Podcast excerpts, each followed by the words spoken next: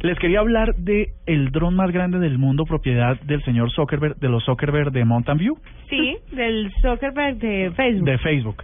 Resulta que eh, es- en el Reino Unido están probando el dron que piensa llevar internet gratis al 10% de la población que no lo tiene.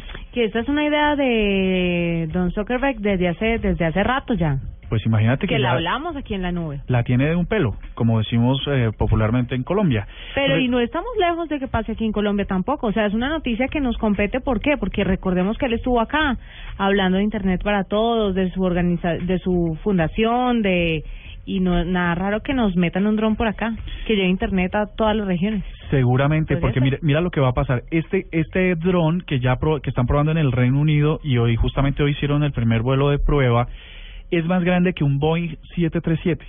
Es inmenso, es una cosa gigante. Ahora les vamos a compartir la fotografía, pero pesa menos que un carro ¿Así? y está eh, su techo está completamente lleno de paneles solares, lo que le va a permitir Claro. volar a 18 mil metros de altura por todo Por el mucho planeta tiempo.